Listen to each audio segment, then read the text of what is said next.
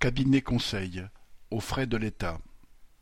Le recours accru de l'État aux cabinets conseils privés, les sommes versées à ces cabinets, ainsi que le fait que l'un des plus sollicités, le cabinet McKinsey, n'a pas payé d'impôts en France depuis dix ans, font scandale. C'est sous la présidence Sarkozy que le rôle de ces officines, qui pour certaines sont françaises et ont des noms connus comme Capgemini, a commencé à se développer.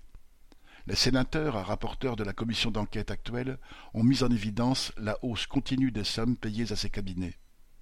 En 2021, il s'agit de plus d'un milliard d'euros. Une journée de consultant est facturée en moyenne 1528 euros. S'il y a là une privatisation des services de l'État, le problème n'est pas pour autant de glorifier les hauts fonctionnaires qu'elle remplace et leurs compétences, comme le fait par exemple Fabien Roussel pour le PCF. Une grande majorité des consultants de ces cabinets sont des hauts fonctionnaires ou des ministres reconvertis. Ils viennent des grandes écoles comme HEC ou l'école polytechnique, y compris chez McKinsey.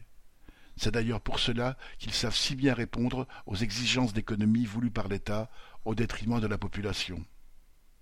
Ainsi, le gouvernement a fait appel à McKinsey pour piloter sa réforme sur le calcul et le versement des allocations logement APL, avec pour objectif plus d'un milliard d'économies.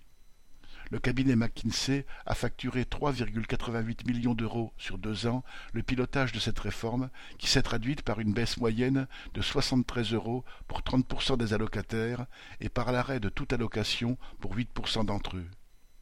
En fait de simplification, la complexité des dossiers est devenue telle que de nombreux allocataires renoncent à demander des comptes ou à obtenir quoi que ce soit.